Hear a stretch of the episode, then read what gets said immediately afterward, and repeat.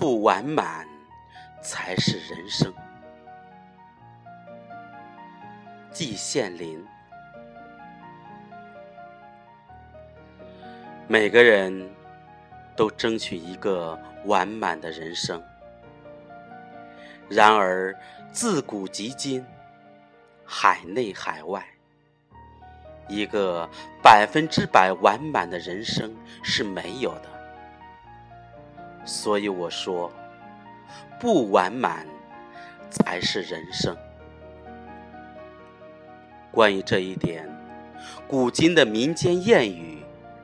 文人诗句说到的很多很多，最常见的，比如苏东坡的词：“人有悲欢离合，月有阴晴圆缺，此事古难全。”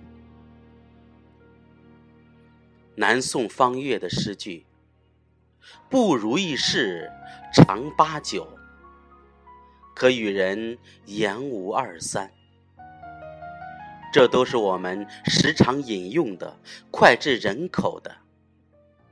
类似的例子还能够举出成百上千来。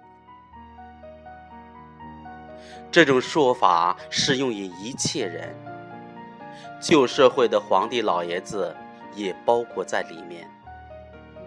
他们君临天下。率土之滨，莫非王土，可以为所欲为，杀人灭族，小事一端。按理说，他们不应该有什么不如意的事。然而，实际上，王位继承、宫廷斗争，比民间残酷万倍。他们威仪俨然地坐在宝座上，如坐针毡。虽然捏造了龙御上宾这种神话，他们自己也并不相信。他们想方设法以求得长生不老。他们最怕一旦魂断，公车晚出。连英主如汉武帝、唐太宗之辈也不能免俗。汉武帝造成禄金盘，妄想印仙露以长生；唐太宗服印度婆罗门的灵药，期望借此以不死，结果事与愿违。仍然是龙御上宾，呜呼哀哉了。在这些皇帝手下的大臣们，一人之下，万人之上，权力极大，骄纵恣肆，贪赃枉法，无所不至。在这一类人中，好东西大概极少。否则，包公和海瑞等绝不会流芳千古、久垂宇宙了。可这些人到了皇帝跟前，只是一个奴才。常言道：“伴君如伴虎。”可见他们的日子并不好过。据说明朝的大臣上朝时，在护板上夹带一点鹤顶红。一旦皇恩浩荡，亲自急行，连忙用舌尖舔一点丹顶红，立即涅槃，落得一个全尸。可见这一批人的日子也并不好过。谈不到什么完满的人生。至于我辈平头老百姓，日子就更难过了。建国前后不能说没有区别，可是，一直到今天，仍然是不如意事常八九。早晨在早市上被小贩。宰了一刀，在公共汽车上被扒手割了包，踩了人一下，或者被人踩了一下，根本不会说对不起了，带着以对骂，或者甚至演出全武行。到了商店，难免买到假冒伪劣的商品。又得生一肚子气。谁能说我们的人生多是完满的呢？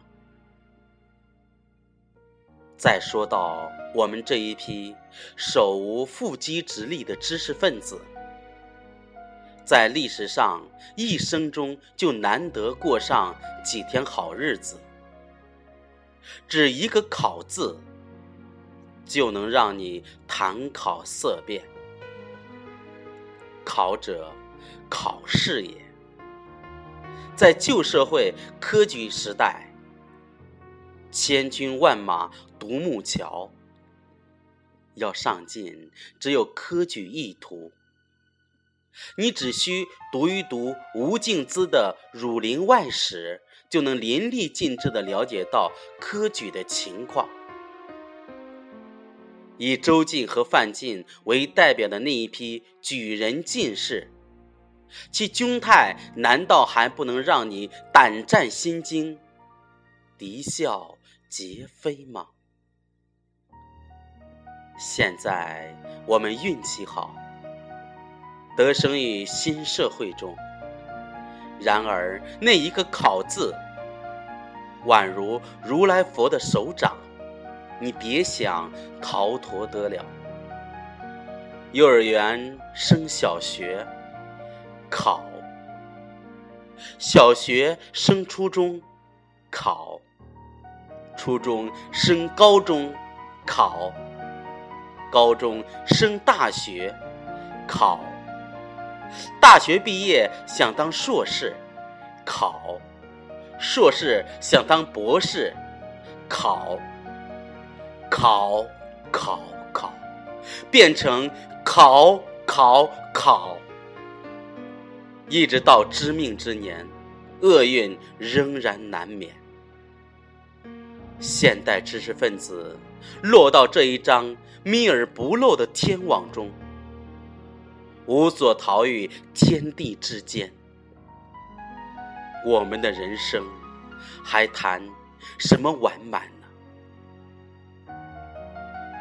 灾难并不限于知识分子，人人有一本难念的经。所以我说，不完满才是人生。这是一个平凡的真理，但是真能了解其中的意义，对己对人都有好处。对己可以不烦不躁。对人可以互相谅解，这会大大的有利于整个社会的安定团结。一九九八年八月二十日。